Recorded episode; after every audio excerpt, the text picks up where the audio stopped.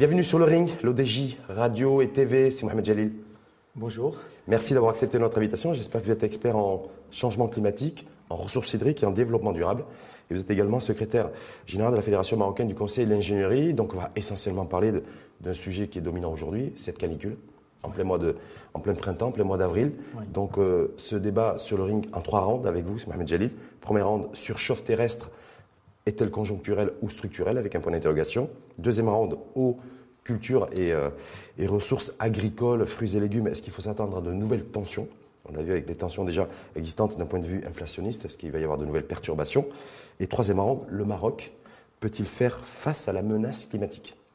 Avec également un point d'interrogation. Mais sur le premier round, premier thème sur chauffe terrestre, conjoncturelle ou structurelle, ce qui se passe aujourd'hui depuis quelques jours et qui va encore a priori durer, est-ce que c'est conjoncturel ou structurel? Alors tout d'abord, merci Rachid de m'avoir invité. Tout d'abord, je voudrais préciser que le Maroc a un, climat qui est, qui est très connu. C'est un, un, climat qui est caractérisé par un certain nombre de, de points extrêmement importants qu'il va falloir un petit peu souligner aujourd'hui. C'est d'abord euh, un climat qui est très variable d'abord. Donc on a une très grande variabilité, c'est-à-dire que le climat, quand on parle par exemple de moyenne climatique dans n'importe quel pays, en particulier au Maroc, on parle de moyenne. Quand on dit par exemple que la température moyenne est de, mettons, 25 degrés, etc., ça reste toujours une moyenne, mais nous avons une variabilité qui fait que autour de cette moyenne, nous avons des fluctuations qui sont extrêmement importantes. Alors aujourd'hui, ce que l'on observe aujourd'hui, c'est que ces fluctuations-là ont tendance à s'exacerber à devenir beaucoup plus extrême uh-huh. et, donc à amplifier cette variabilité climatique. C'est ce qu'on appelle la variabilité climatique. Est-ce que c'est Mohamed Jalil, est-ce que cette variabilité qui est propre, euh, est-ce qu'elle est propre au Maroc ou il y a d'autres pays aussi euh, à travers le monde et dans général, où il y a une variabilité qui est aussi général, exacerbée? Alors en, général, euh, cette variabilité n'est pas propre au Maroc. chaque, chaque région du monde a sa propre variabilité. Nous avons des régions qui sont beaucoup plus, si vous voulez, exacerbées d'un point de vue variabilité que d'autres. Mais ce qui est le propre en quelque sorte de la région dans laquelle on se situe, entre, les latitudes pratiquement de 28 degrés jusqu'à 32 degrés euh, de latitude euh, au nord, c'est que euh, quand même nous sommes dans une zone qui est, qui est très très très fluctuante d'un point de vue paramètres climatiques, notamment les températures, l'humidité, les précipitations, etc. Est-ce que ça c'est lié à l'exposition géographique de notre pays? Est-ce que c'est lié, c'est lié tout d'abord à l'exposition géographique de notre pays, à notre position, mais c'est lié aussi à des facteurs qui sont locaux, notamment la, proximité avec euh, la, proximité, la proximité de la mer, le relief, etc., etc. Et cette, cette variabilité, même au sein du Maroc, on va voir que euh, c'est une variabilité qui va encore euh, se, distinguer d'une région à l'autre, si bien qu'au nord du Maroc, on a euh, un climat qui est complètement différent par rapport à celui du sud, etc. Mais, le, point sur lequel je voudrais insister par, rapport à cette, thématique-là de variabilité climatique, c'est qu'aujourd'hui, nous sommes dans un processus d'exacerbation et d'amplification de, cette variabilité. La, la, variabilité, elle est bien sûr diurne d'abord. Oui.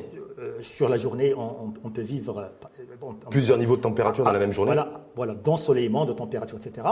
Il est, il, est, il est saisonnière, donc on a des saisons euh, qui aujourd'hui. C'est-à-dire plusieurs saisons dans la même saison, c'est ah ça? oui, les saisons, si vous voulez, euh, poétiques, aujourd'hui, on les a complètement oubliées. Euh, on n'a plus cette, euh, ces saisons-là qu'on chantait dans les, et qu'on lisait dans les, textes, les textes, si vous voulez, les, petits, les petits poèmes quand on était écoulier, le printemps, l'hiver, etc. Aujourd'hui, nous avons des saisons qui sont chamboulées complètement, avec une très grande perturbation au niveau de l'année, si bien qu'aujourd'hui, on peut vivre, si vous voulez, l'été en, saison printanière de, printemps, on peut vivre l'hiver, etc., avec des orages, etc. Et donc, il y a véritablement une très grande donc, variabilité. Donc, par rapport à ce, que nous vivons aujourd'hui, ce qui traverse le pays, avec des pics de, température pour aller jusqu'à 38, 39, voire plus de 40 degrés euh, dans la région de Marrakech, vous mettez ça beaucoup plus sur le compte de la variabilité euh, climatique que du réchauffement climatique direct ou pas? Alors, la variabilité climatique est une constante du climat du Maroc. Le, le, Maroc a toujours été variable sur le plan climatique. Nous avons une variabilité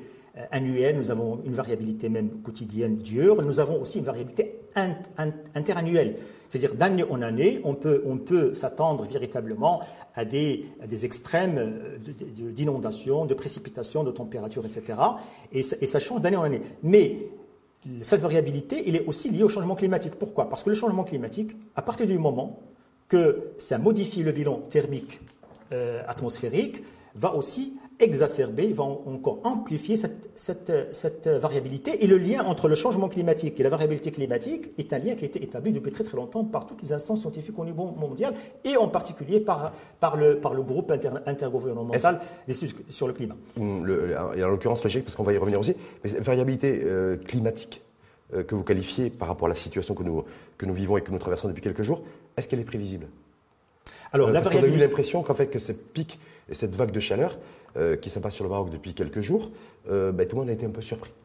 Alors, en fait, on n'est pas aussi surpris que cela. la variabilité climatique, en fait, n'est pas prévisible à long terme, mais il est prédictible. C'est-à-dire qu'aujourd'hui, on est capable de dire que dans les années à venir, à cause du changement climatique, on, on, serait plutôt dans un climat qui est chauffant, dans un climat où on a un réchauffement qui est extrêmement important, avec, des, avec, des, avec, avec un surplus si vous voulez, un forçage, ce qu'on appelle un forçage radiatif, qui est de, euh, qui, qui, est, qui est de 2 degrés, voire même de 3 degrés, et de, ou, de 3 degrés ou de 4 degrés par rapport à la moyenne. Mais ça, c'est la, prédiction. Si vous voulez, ce sont les prédictions climatiques, parce que dans, en, terminologie climatique, on, différencie entre prédiction et prévision. La prévision est beaucoup plus météorologique, et la prédiction, elle est climatique.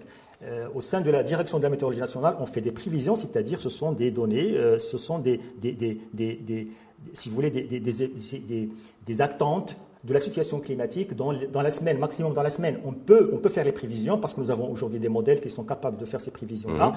En, intégrant un certain nombre de paramètres, notamment l'observation au sol. Nous avons des stations d'observation, on observe beaucoup de choses, et nous avons aussi des modèles. Mais à long terme, on est capable aujourd'hui aussi de dire que finalement, euh, d'ici par exemple, euh, enfin au, fur et à mesure, donc euh, dans les décennies à venir, nous aurons des vagues de chaleur qui sont beaucoup plus prononcées en tout cas. Prononcées, Parce que ce à quoi on assiste depuis quelques jours, une fois de plus, qui devrait d'ailleurs se, poursuivre, c'est avec des variabilités. C'est intéressant le terme que vous avez employé vous.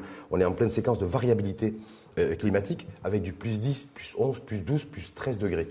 ce qui ne s'était pas pré en tout cas euh, euh, exprimé et vu chez nous depuis plusieurs décennies. C'est-à-dire en fin, avril d'avoir du plus 10, du plus 12 par rapport à la moyenne habituelle.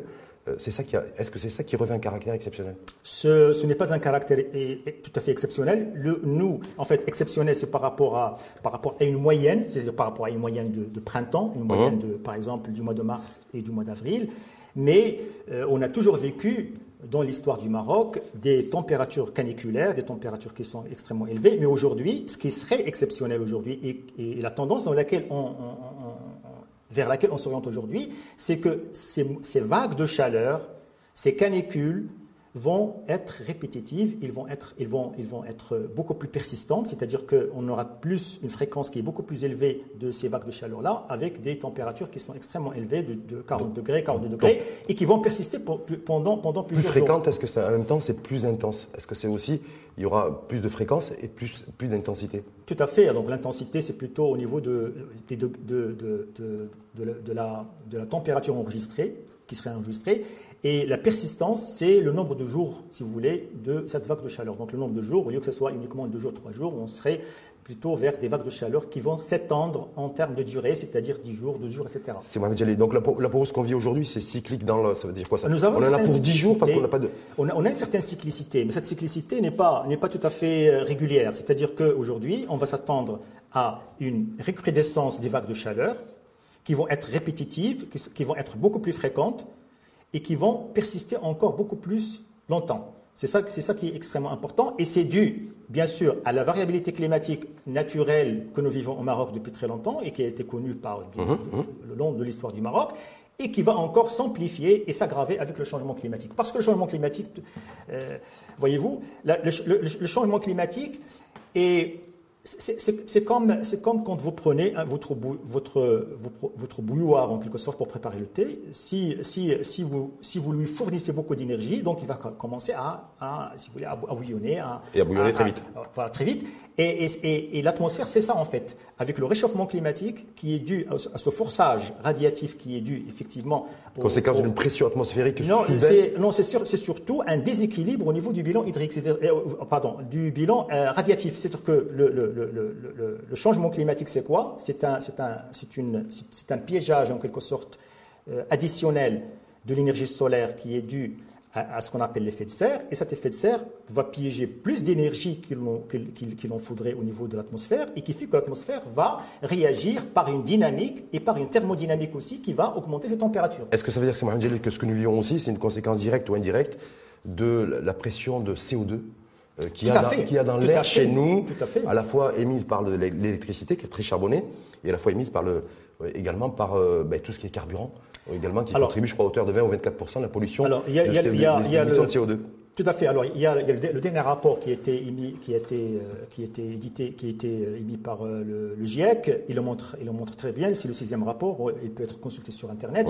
Il montre extrême, de façon extrêmement précise qu'aujourd'hui, on va s'attendre à à des, à des, températures qui sont caniculaires, à des vagues de chaleur, à des précipitations qui seront amoindries et, et, réduites. Et tout cela est dû au changement climatique. Lequel changement climatique est dû aux gaz à effet de serre Lesquels gaz à effet de serre Dont le plus important, c'est le CO2. Et donc, c'est à cause de notre économie, de notre de notre, si vous voulez, comportement humain sur cette terre-là qui est. Et chez nous, au Maroc, donc on contribue aussi. Alors, le, Maroc n'est pas un très grand contributeur, mais vous savez, on est dans, dans, dans, dans un, dans espace hum. dans, dans, euh, sur le globe terrestre. Au niveau du globe terrestre, nous avons un seul, un seul, un seul, une seule atmosphère. Cette seule atmosphère-là, donc, va être impactée aussi bien par les Chinois que par les Américains, que par les Européens, que par les Africains. Mais il se trouve aujourd'hui que nous, euh, en tant que pays on voit le développement, on contribue pas, on n'a pas contribué historiquement au gaz à effet de serre et on en subit les conséquences. Donc il n'y a pas de conséquences directes entre la pollution, en fait, l'émission de, CO2 que nous produisons chacun d'entre nous, que ce soit par l'énergie, que ce soit par le carburant ou le. Ou, ah bah si, ah bah si mais, avec, ce que nous vivons aujourd'hui en matière de, de, climat? Oui, mais si, il y a, y a une corrélation, mais ce que, ce que j'étais en train de dire, c'est tout simplement que cette contribution n'est pas uniquement du fait des Marocains, uh-huh. c'est aussi le fait, du fait des Européens, des Asiatiques, etc. Donc on a... Ce qui se passe en Europe nous impacte directement, parce qu'on voit que le continent européen, je crois que l'Europe de l'Ouest, je crois que a été spécifié dans l'avant-dernier rapport d'ailleurs du GIEC, l'Europe de l'Ouest connaît un réchauffement climatique quatre fois supérieur à d'autres régions dans le monde. Comme on n'est pas très loin, est-ce que là aussi, il y a un couloir aussi il alors, alors, qui fait qu'on est aussi impacté par, par, par cette Alors, premièrement, euh, c'est plutôt les pays industrialisés qui ont historiquement contribué au gaz à effet de, euh, effet de serre, donc qui ont, qui, qui ont, causé en quelque sorte mmh. ce dérèglement climatique. Et aujourd'hui, Bien sûr, tous les pays du monde aujourd'hui sont, sont, impactés par le changement climatique d'une certaine façon. Euh, il y a des pays qui sont impactés d'un point de vue canicule, d'autres pays qui sont impactés d'un point de vue élévation accélérée du niveau de la mer, etc. Et, l'Europe aujourd'hui, puisque l'Europe a un climat tempéré, en mmh. général, nous, on est plutôt un climat entre le tempéré et le tropical. L'Europe qui a un climat tempéré, qui est relativement humide par rapport au Maroc, etc., font fait que euh, les Européens sont en quelque sorte euh, cette, euh, ce, changement climatique de façon dure aujourd'hui, surtout après la, après la sécheresse, l'épisode de sécheresse de, l'année dernière. On a vu ce qui, s'est passé. Dernière, même des années d'avant. Absolument, ce qui s'est passé en France, en Espagne, en Angleterre, etc. Une dernière petite question, c'est dit avant de passer au deuxième round et la deuxième thématique. On a vu aussi qu'il n'y a pas que le Maroc qui est, qui est, directement touché et impacté par cette vague de chaleur soudaine et cette remontée d'air brûlant. Il y a aussi l'Espagne. Tout à fait. L'Espagne qui est extrêmement touchée, essentiellement le sud de l'Espagne. Ce qui fait que nous, en fait, il y a peut-être une concomitance entre le sud de l'Espagne et, le, nord du pays et le, centre du pays. Est-ce que là, il y a une espèce de couloir aussi oh, on est, on, est, on, est, pratiquement dans la même région, si vous voulez, méditerranéenne. On est, le Maroc et l'Espagne sont très très proches d'un point de vue géographique et géomorphologique, et donc on est, on est pratiquement touché par les mêmes phénomènes. C'est un, une vague de chaleur qui, est, qui, qui englobe aussi bien le Maroc que l'Espagne. Et bien sûr, avec quelques différences, parce que, euh, en fait, euh, même au niveau du Maroc, euh, quand on va du nord au sud. Ce pas forcément les mêmes réalités climatiques. Ce n'est pas, pas forcément les mêmes réalités climatiques, tout simplement parce que les climats. En fait, le climat a plusieurs échelles. On parle d'un climat à l'échelle globale, et au fur et à mesure que l'on descend d'échelle, on va plutôt dans un climat qui est régional. Et quand on, va encore descendre encore beaucoup plus bas, on est dans un climat qui est local. Et donc, ce climat-là, cette, différence d'échelle euh, va, va, en quelque sorte décliner des climats qui sont, qui, sont, euh, qui, sont différents, mais qui ont le même trait. La, vague de chaleur qui, va, qui, touche aujourd'hui euh, la, la zone de Wadnoun est, la même que celle qui touche la région de Casablanca, mais qui est ressentie différemment euh, selon que l'on soit Eglimim ou à Casablanca. Hum, donc après, on est sur du ressenti. Deuxième round, euh, Jalil, euh, l'eau, ressources hydriques, culture agricole et donc agriculture. Est-ce qu'il faut s'attendre à une nouvelle tension, une nouvelle perturbation, compte tenu qu'on est toujours dans une séquence inflationniste au niveau des, fruits et légumes et, de l'alimentation en général qui tire l'inflation et qui domine l'inflation aujourd'hui? Est-ce que par rapport à ce qui, se, produit depuis quelques jours, en matière de, vous avez qualifié de variabilité climatique et des, hausses de température entre 10 et 13 degrés qui, ne sont pas qui n'obéissent pas à la normalité par rapport à la saison, est-ce qu'il faut s'attendre à des, des complications euh, dans les jours et les semaines à venir, conséquence de cette vague de chaleur? Alors, tout d'abord, pour faire le lien par rapport à ce qu'on a dit, ce qu'on a, ce qu'on a dit durant la première partie, c'est que le changement climatique se manifeste aussi par une déplétion des précipitations.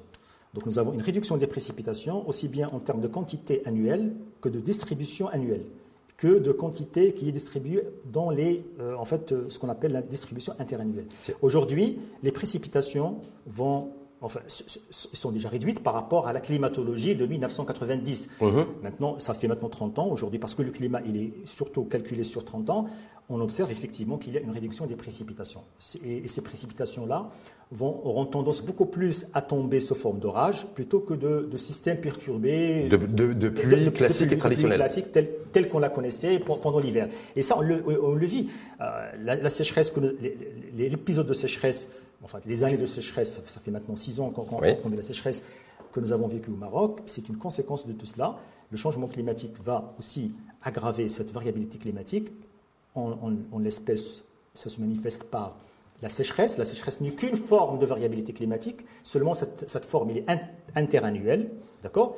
Et donc, il va aussi euh, se, donc ça va assécher les sols. Ça, ça, ça va encore, en fait, encore plus que, que, d'habitude. Tout, à fait, puisque quand on a moins d'eau, oui.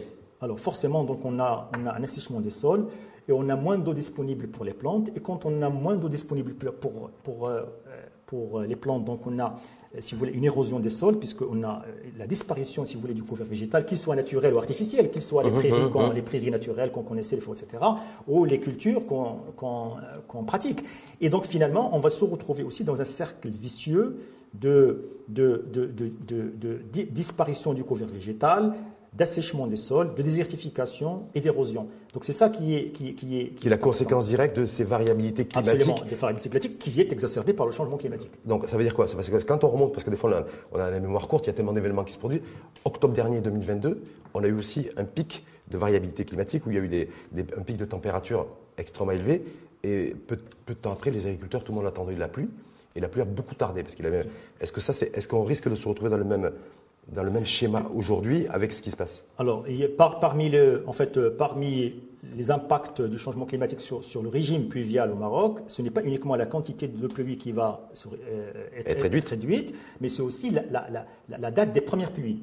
Mhm. Donc, la date, en fait, naturellement, si vous voulez, et classiquement, les dates de première, des premières pluies, c'est plutôt septembre. Mhm. Aujourd'hui, on a tendance à avoir un, Il y a eu un décalage de deux, mois, deux mois et demi. De plusieurs mois.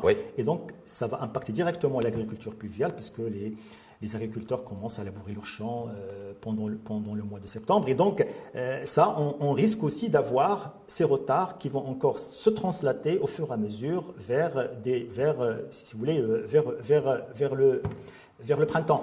Et ça, c'est dû essentiellement au changement climatique qui va. Donc là, il y a un lien direct. Et qui va aussi avoir comme impact, et ça on, le vit, une réduction, comme je viens de le dire, des précipitations et une, une exacerbation de l'évapotranspiration. Ça, c'est une chose qui est extrêmement importante. Pourquoi? Parce que l'eau stockée dans les barrages va, s'évaporer? En fait, dans, dans, les plantes, puisque, puisque les plantes ont besoin, ils respirent comme l'eau, ce sont des êtres vivants. Et donc, la plante un bilan hydrique, ce qu'on appelle un bilan hydrique, euh, si vous voulez, de, de, végétal.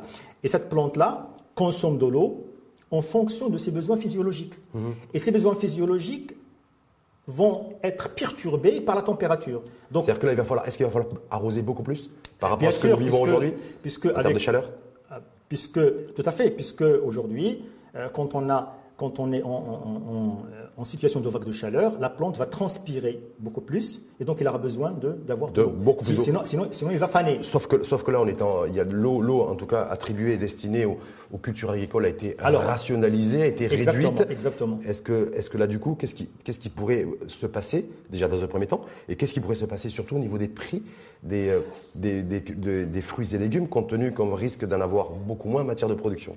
Alors, déjà, au niveau de la consommation de l'eau au Maroc, nous avons euh, une consommation humaine, c'est-à-dire directement par, euh, par l'eau potable et par, et par l'industrie. Nous avons une consommation pour le secteur agricole et puis après d'autres consommations. Mhm. Mais le secteur agricole constitue effectivement. Euh, On dit entre 70 et 75 de la, absolument, de la consommation d'eau. Un, poste très important. Mais nous avons une certaine priorisation. C'est-à-dire que euh, la quantité d'eau qu'on a dans les barrages, dans les nappes, etc., on priorise d'abord l'eau potable.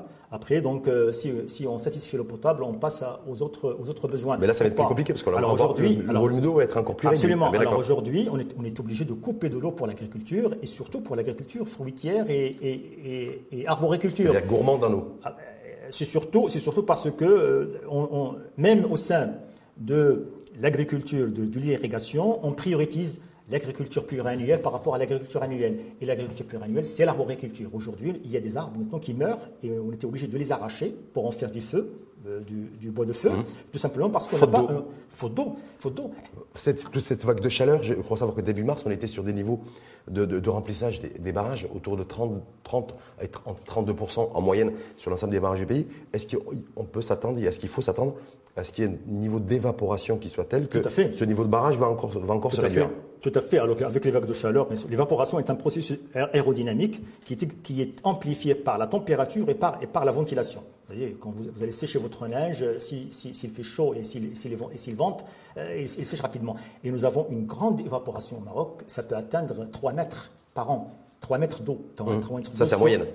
On, on, peut aller entre, entre 2 et 3 mètres. Et avec ces cycles de, de, variabilité On, euh, on risque aussi de faire beaucoup de pertes euh, au niveau des rotules de barrage pour le peu d'eau qu'elles qu stockent à cause des apports qui sont amoindris par le changement climatique. Et donc aujourd'hui, effectivement, euh, dernièrement, donc, avant le mois de mars, on a eu une petite perturbation pluviale qui mmh, est venue mmh. plutôt du sud, avec un enneigement extrêmement important, qui a un petit peu ressuscité en quelque sorte l'espoir chez, chez, chez, la population, mais ce n'était pas suffisant. Puisque... Ah, mais ce qui vient de se passer là avec, ce, ce avec cette, cette, calicule qui, vient, qui, qui s'abat sur le pays depuis quelques jours, est-ce que ce, euh, cette euphorie qu'il y a eu début mars avec ces, avec ces pluies, en fait, et ben, aujourd'hui, il va, tout, à fait. Tout, tout, tout, tout va, tout va, alors aujourd'hui, évaporer. Alors aujourd'hui, bon, ce, n'est pas avec une petite quantité de pluie qui est tombée pendant le mois de mars ou février qu'on mmh. peut, qu'on peut résorber, si vous voulez, le retard et le, et le déficit qu'on a accumulé pendant six ans. Aujourd'hui, il est important de dire que le changement climatique, il est là. Nous avons une réduction des précipitations. Nous avont des, une variabilité qui, va s'exacerber, aussi bien en termes de sécheresse, en termes de température, etc. Et la solution pour, pour, pour l'agriculture, pour revenir un petit peu à votre question sur, sur, sur l'inflation, c'est de, de travailler essentiellement sur des politiques publiques qui sont capables aujourd'hui de... On va, on va y revenir d'ailleurs là-dessus au niveau du troisième thème, mais qui dit variabilité climatique, est-ce que ça veut dire que c'est ça qui va, demain et après-demain, nourrir à nouveau l'inflation sur les, sur les produits agricoles Parce que là, il y a un risque de rebond de l'inflation sur Alors, l'inflation, c'est quoi Alors, l'inflation, l'inflation, c'est quoi? L'inflation, c'est l'augmentation des prix. L'augmentation des prix, pourquoi? Parce qu'on a un déséquilibre. Offre et demande. Si vous voulez, de l'âme invisible d'Adam Smith sur, sur, sur, sur l'offre et la demande. Donc, il y a une régulation du marché qui se fait par cette, cette, cette, ce mécanisme d'offre et de demande.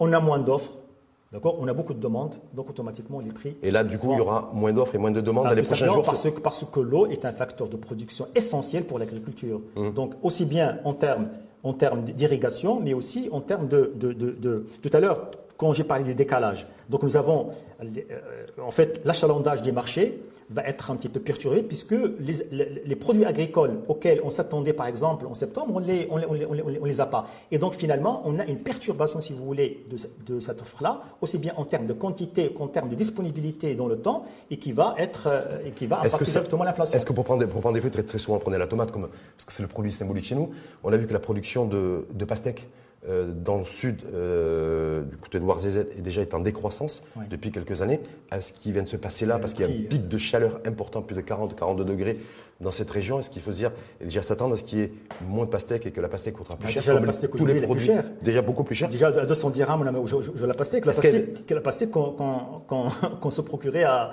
à 30 dirhams. Hmm. Et donc, bien sûr, il y a moins de disponibilité, il y a moins, il y a, il y a, qui, est, qui, est, dû au changement climatique, qui est dû à, ce problème de moins d'eau. Donc on risque aussi, ce qu'on a vu pour la pastèque, on peut, l'avoir pour d'autres produits agricoles.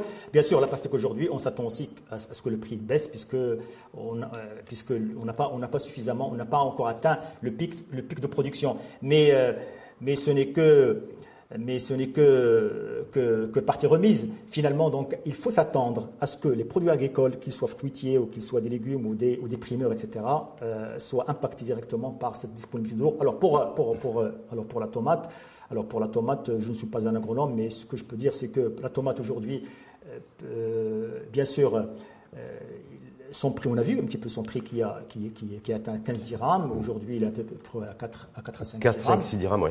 Est-ce qu'il, peut, il risque, est-ce qu'il risque d'y avoir un rebond? Je dis ça parce qu'en en, en, Espagne, en préparant votre venue, euh, c'est Mohamed Jalil, ils ont déjà chiffré à peu près les risques de perte agricole suite à ces, euh, ce que vous avez vous, euh, voulu, voulu qualifier de variabilité climatique. Donc ils ont globalement, ils ont dit qu'il y a à peu près entre 3 et 4 millions d'hectares de cultures agricoles qui vont être perdus.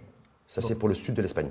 Est-ce que chez nous, on peut euh, je ne vais pas vous demander de chiffrer euh, ceci, euh, mais en même temps, est-ce qu'il faut s'attendre aussi à une perte importante de produits agricoles, c'est-à-dire de je ne, veux pas être je, veux pas être alarmiste, mais, il, mais toutes, les, toutes, toutes, les conditions sont là, avec mmh. le changement climatique, avec la réalité climatique. Donc, non seulement on aura moins d'eau disponible pour, pour, pour, pour l'agriculture, mais on aura aussi des risques thermiques importants qui vont faire qu'on a une destruction massive d'un certain nombre de productions agricoles, mais aussi on a une exacerbation des maladies de plantes, parce que les maladies de plantes sont aussi amplifiées par les conditions météorologiques, notamment les températures. Et donc, et n'oubliez pas non plus la production animale, parce que jusque-là, on, parle, parce que on parle uniquement Même si actuellement on importe beaucoup de bovins, alors, on importe beaucoup, de, viande, rappelez-vous, il y a, il y a, il y a, il y a dix ans, je crois, il y a ou, plus, euh, on, on, avait des vagues de chaleur qui ont, qui ont, qui ont, qui, ont créé des dégâts dans tout ce qui est production avicole. Complètement. Ah Est-ce que ça veut dire justement dans la perspective du Kibir fin juin, début juillet, même s'il y a eu effectivement l'annonce, l'importation massive de têtes de, en tout cas de moutons, puis d'un million, est-ce que là du coup ça va aussi, ça va renchérir aussi le coût euh, de la viande euh, et, et, du mouton dans la, dans la moi, j'ai fait, perspective du ramadan Moi j'ai fait une petite, une petite balade là dans, dans, dans, les arrière-pays de Casablanca pour voir un peu ce qui se passe au niveau, de, au niveau, de, au niveau de, des moutons et tout ça. Alors, il faut dire que la plupart des gens, donc les agriculteurs qui font de l'élevage aussi de moutons, d'ovins de, mmh. et, et, surtout d'ovins, euh, le font avec euh, de l'agriculture pluviale. Donc ils font soit du, de l'orge, soit euh, d'autres produits. Et donc aujourd'hui, puisque il n'y a, pas de pluie, donc il n'y a pas de puis il y a, plus de chaleur surtout. Il y a plus de chaleur, donc il n'y a pas de fourrage. Donc il y a le surenchérissement de l'élément pour bétail, et donc finalement, donc, on tombe aussi dans cette. donc un rebond de l'inflation pour vous est inévitable, conséquence de cette variabilité C'est une inflation qui est due à cette variabilité climatique. Bien sûr, il y a d'autres paramètres, moi je ne, je dis pas, il y a d'autres paramètres psychologiques, d'autres paramètres même externes, d'accord, parce qu'il y a beaucoup aussi de, produits qu'on importe. Mais je crois que ne serait-ce que pour voir un peu le déterminant climatique dans, cette inflation, il est important de, de souligner que ça existe, qu'on risque aussi de la voir se répéter et s'amplifier et se renforcer au fur et à mesure que le changement climatique s'établit. Et s'établit Vous l'avez dit par rapport à la fréquence, ce qui nous amène d'ailleurs à, la, troisième thématique et ce troisième round. Le Maroc peut-il faire, face à cette menace climatique euh, et variabilité climatique qui va, selon vous et vos prédictions, et selon votre expertise aussi, se répéter dans le temps alors déjà le Maroc, euh, quand on revient un petit peu à l'histoire du Maroc, depuis l'indépendance, le Maroc s'est engagé dans une politique très volontariste de construction d'ouvrages hydrauliques, etc. C'était justement du, temps de feu Hassan oui.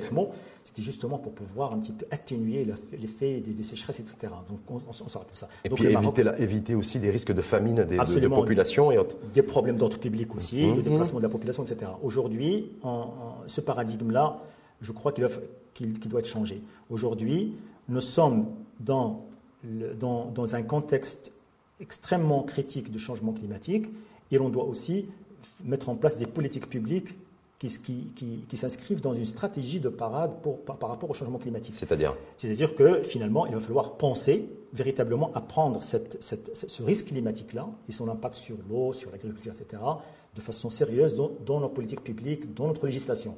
Je m'explique. Premièrement, bon, évidemment, au Maroc, nous avons ce qu'on appelle un plan climat.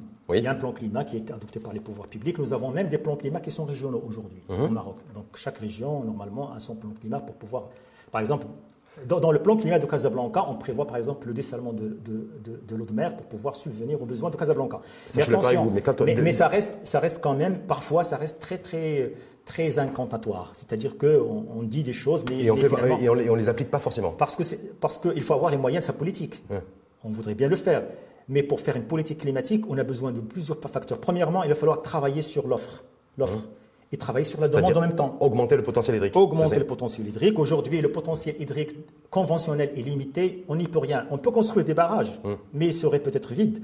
C'est important. Bah, C'est-à-dire dans la séquence de, variabilité climatique, je me dis, est-ce qu'on a besoin nécessairement comme priorité de construire des barrages Il faut les faire. Moi, vous avez, vous savez, si, si, si, on a des petites retenues de barrages qui pourraient être remplies par des orages, il n'y a pas de souci. Mais il ne faut pas uniquement euh, se contenter, se contenter uniquement des ouvrages hydrauliques traditionnels. Il va falloir aussi accélérer le dessalement de l'eau de mer. Et pour l'accélération du dessalement de l'eau de mer, on a besoin d'énergie, puisque pour la production, la production et d'énergie verte. Hein d'énergie verte. d'accord. Et d'ailleurs, j'ai vu que dans, dans, le, dans, un journal dernièrement, on parlait des petites, petites stations nucléaires. C'est une très très bonne chose. D'ailleurs, c'est très très important qu'on puisse aussi diversifier notre bouquet énergétique. Il ne faut pas uniquement rester dans... Sauf qu'il y a une obligation de moyens et de moyens financiers, et une, une, obligation de, savoir-faire également, parce qu'il y a tout un savoir-faire que, que nous n'avons pas forcément, nous, euh, en ah bah si, non, non excusez-moi, c'est Allez-y, allez-y. Mais non, je crois qu'au Maroc, on a quand même un très très grand savoir-faire en termes, en termes de technologie, etc. L'utilisation du, l'utilisation du nucléaire. Tout à fait, nous, avons un centre aujourd'hui. Oui, à Rabat d'ailleurs. Voilà, qui travaille sur ça. Alors le problème, c'est que, pas, le problème, c'est aussi, il faut être euh, dans la législation internationale, il faut aussi être, euh, être dans la durabilité, etc. Et je crois que le Maroc va dans ce sens-là. Et on n'a pas besoin d'avoir une très grande centrales nucléaires, on a besoin de, de micro-stations nucléaires qui sont, qui sont capables de fournir suffisamment d'énergie pour pouvoir réduire le, le coût énergétique. En tout cas, vous faites partie, vous, de ces experts et spécialistes. C'est Mohamed Jelly qui, dit, qui, qui, dit depuis, et disent depuis, euh, depuis un certain nombre de temps que le dessalement de mer, c'est pas une solution, c'est la solution. Alors c'est la solution, mais, mais encore faut-il, oui. mais encore faut-il que cette solution soit durable. Hum. C'est-à-dire que euh, la, solution, c'est la solution. C'est la solution parce que, Dieu merci, nous avons quand même 3500 km. Est-ce que c'est la solution pour lutter contre la menace climatique? Il est déjà la solution. Il est déjà la solution pour pouvoir réduire l'impact, si vous voulez, la vulnérabilité de la ressource en eau en, termes climatiques. Et pour donner aussi un moratoire aux eaux conventionnelles, parce qu'aujourd'hui, on surpompe, hum. on fait du surpompage, on, fait, on épuise nos nappes, etc. Il va falloir leur laisser un moratoire, revoir la législation, et, renforcer aussi la police de l'eau, parce qu'aujourd'hui, euh, il y a beaucoup de puits qui ne sont pas autorisés et qui, continuent toujours à pomper. Et ça a un impact considérable sur la ressource, ça ça a un impact considérable sur les milieux aquatiques, sur les oasis et sur aussi la population. Et donc, c'est important qu'on puisse avoir, un, si vous voulez, un panier dans lequel nous nous diversifions. Euh, nous avons l'eau conventionnelle, nous avons le traitement des eaux usées, nous avons le traitement de... Est-ce que dans ce panier, euh, et dans, ce panier en tout cas qui pourrait constituer un bouclier face à la menace climatique qui est là et qui, qui pourrait d'ailleurs se, se, renforcer, est-ce que vous y mettez aussi l'offre agricole? Certains considèrent que voilà, il faudra aussi revoir notre, notre culture agricole, ce que nous produisons, et avoir un alignement aussi très précis, grammage, mètre cube d'eau dans tout ce qu'on produit. Vous savez, c'est comme le cube magique. On ne peut pas faire une face sans, sans penser aux autres faces. Aujourd'hui, nous avons un nexus entre la sécurité alimentaire et l'eau, et mmh. l'énergie. C'est important qu'on puisse, à chaque fois, l'avoir, l'avoir, l'avoir vraiment en présence et l'analyser de façon holistique. C'est important aussi que l'on puisse considérer, comme vous venez de dire à juste titre, que pour l'agriculture, c'est important qu'on puisse connaître l'empreinte hydrique de, de, notre agriculture, et c'est aussi de gérer la, problématique des, cultures qui sont aquavores. Il y a beaucoup de chercheurs aujourd'hui en, euh, en agronomie qui disent qu'il est tout à fait inacceptable aujourd'hui que l'on puisse continuer à faire de la production agricole très intensive et qui nécessite beaucoup d'eau dans, des zones qui sont habituellement, qui sont naturellement complètement. Lorsque le ministre de l'Agriculture, il y a quelques semaines, a fait une déclaration en disant que l'objectif c'était de renforcer le, le, rendement agricole avec moins d'eau. Est-ce que ça, ça, ça c'est important. Oui. Ça c'est important. Est-ce que ça c'est possible? Oui, c'est possible tout simplement par la recherche scientifique. D'ailleurs, euh, dernièrement, les Marocains, avec euh, euh, beaucoup de chercheurs marocains, avec leurs collègues au niveau international, ils ont, ils ont, ils ont, ils ont ils ont, ils ont étudié, ils ont, ils ont pu, si vous voulez, faire, faire la conception de, de, certaines semences oui. Qui sont très, très résistantes à l'aridité. Et, et, cette, et cette, cette, cette, recherche et développement au Maroc est très, très nécessaire, je, je crois. D'ailleurs, c'est un projet qui datait depuis très, très longtemps, qui, mmh. qui, qui, se faisait avec les Américains, ce qu'on appelle l'aridoculture. On a besoin de revenir à l'agriculture pluviale, mais de mmh. revenir avec des semences surtout céréalières qui serait très résistante à la, à la, Est-ce qu'on à a, à la besoin- sécheresse. est-ce qu'on a besoin aussi pour lutter contre le- la menace climatique de, de réhabituer aussi, de faire évoluer les, les comportements de nos populations Alors, en, matière de, en matière de consommation également? Alors, la- Parce qu'on ne peut pas revoir l'offre sans revoir la demande. Vous savez, me semble-t-il? on, a, on, a, on a travaillé sur, euh, sur, le, sur, euh, sur la stratégie d'adaptation au changement climatique de la zone de l'Omrbir, qui constitue un bassin qui est extrêmement Hum, important. Et on a trouvé que le plus grand effort qu'il va falloir faire, c'est au niveau de la sensibilisation. Ce n'est pas au niveau de l'offre, ce, ce n'est pas au C'est de niveau, travailler au niveau de la demande. c'est au niveau de la demande et surtout au niveau de la sensibilisation. Parce que la sensibilisation, la sensibilisation a ceci de particulier, c'est qu'il peut, s'il est capable aujourd'hui, on est capable avec la sensibilisation d'agir sur le comportement de l'individu. Nous sommes 40 millions de Marocains, 38 En millions de Marocains. sensibilisant ou en dissuasant En- la sensibilisation, c'est- aussi, la dissuasion. Parce que Parce que la, dissuade- dissuasion est plus lié. efficace que la Tout sensibilisation. à fait, c'est lié. C'est-à-dire que, en fait, euh, la, la- la- la- mise en application des lois et des règlements, c'est important, mais aussi euh, l'information, la sensibilisation par les médias, comme, vous- Oui. comme ce que vous êtes en train de faire aujourd'hui, par, par, par l'école, par beaucoup de choses, pour que, euh, vous voyez, il, il- il est acceptable aujourd'hui Hum. que, au niveau de Casablanca, par exemple, au niveau de Rabat, on a beaucoup de gens qui ont des, des puits et qui, et qui arrosent leur jardin, etc., et qui ne sont pas déclarés. La, même chose, la même chose au niveau, de, au niveau du monde rural. Il, est- il est, il est- il est aussi inacceptable aujourd'hui que notre comportement au niveau euh, quotidien euh, pour l'utilisation de l'eau n'est pas un, pas un comportement, euh, si vous voulez, économe en eau. Est-ce qu'en même temps, on rentre dans une nouvelle ère, justement, dans ces- pour lutter contre cette menace climatique, parce qu'on n'a pas forcément, on a, en tout cas, on n'a pas, le- pas le choix, c'est de se dire aussi que le mètre cube d'eau va coûter plus cher, que tout ce qui est, toutes les cultures, en tout cas, tout ce que nous consommons en termes de fruits et légumes, euh, où il y a beaucoup d'eau, en tout cas la présence de l'eau, c'est ça qui va déterminer le prix, et que ce qui va être extrêmement dissuasif dans les prochaines, prochains mois, prochaines années en tout cas, ça se fera par le prix, une régulation par le prix.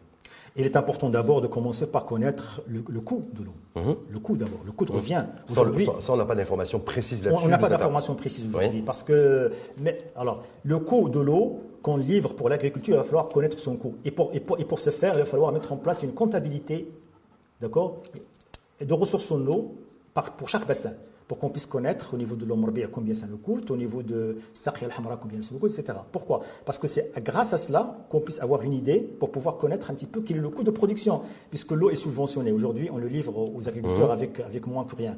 Et, et- et- et- et on en produit des produits agricoles. Il va falloir aussi, à un moment donné, au niveau de nos lois de finances, au niveau, au niveau de- du, du Haut Commissariat au Plan, de savoir Spécifier aussi le mètre cube d'eau, au même titre que le baril de pétrole sur les lois de finances. Un, kilo- un kilogramme de, de- tomates, combien ça consomme d'eau et combien ça coûte en termes de consommation d'eau. C'est important. Et à ce moment-là, bien sûr, euh, libre à l'administration et à l'État de définir en quelque sorte euh, son, son taux de tarification. La tarification doit être dissociée par rapport, par, par rapport, à, par rapport à, une politique, si vous voulez, politicienne.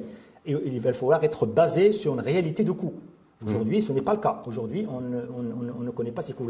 Et d'ailleurs, moi je, moi je dis que même le, le coût, il faut connaître même le coût de l'eau qui est livrée par les barrages. Parce qu'un barrage, c'est quand même un ouvrage qui a, qui a coûté des millions. C'est l'investissement public, c'est de l'argent public. Euh, Nous avons des conduites d'eau, etc. Nous avons un traitement, etc. Tout ça, c'est important qu'on il puisse le connaître. faudrait dé- déterminer en fait Il précisément faut avoir une comptabilité analytique, publique analytique, pour pouvoir véritablement connaître l'eau. Et puis, maintenant, on peut, on peut continuer dans, dans, dans la subvention, mais pour les agricultures qui sont intensives et qui sont commerciales, il va falloir qu'ils paient le coût, le, le- c'est-à-dire le, le juste prix ou le vrai prix le- vrai prix. Ça sera le prix à payer en tout cas pour lutter contre, pour lutter contre la menace climatique. Tout à fait. Merci infiniment à vous. C'est moi, c'est Rachid, moi. Merci à vous, expert en, en changement climatique, en ressources hydriques et en développement durable. Et je rappelle également que vous êtes secrétaire général de la Fédération marocaine du Conseil et de l'ingénierie. Merci à vous Merci à vous, et à bientôt.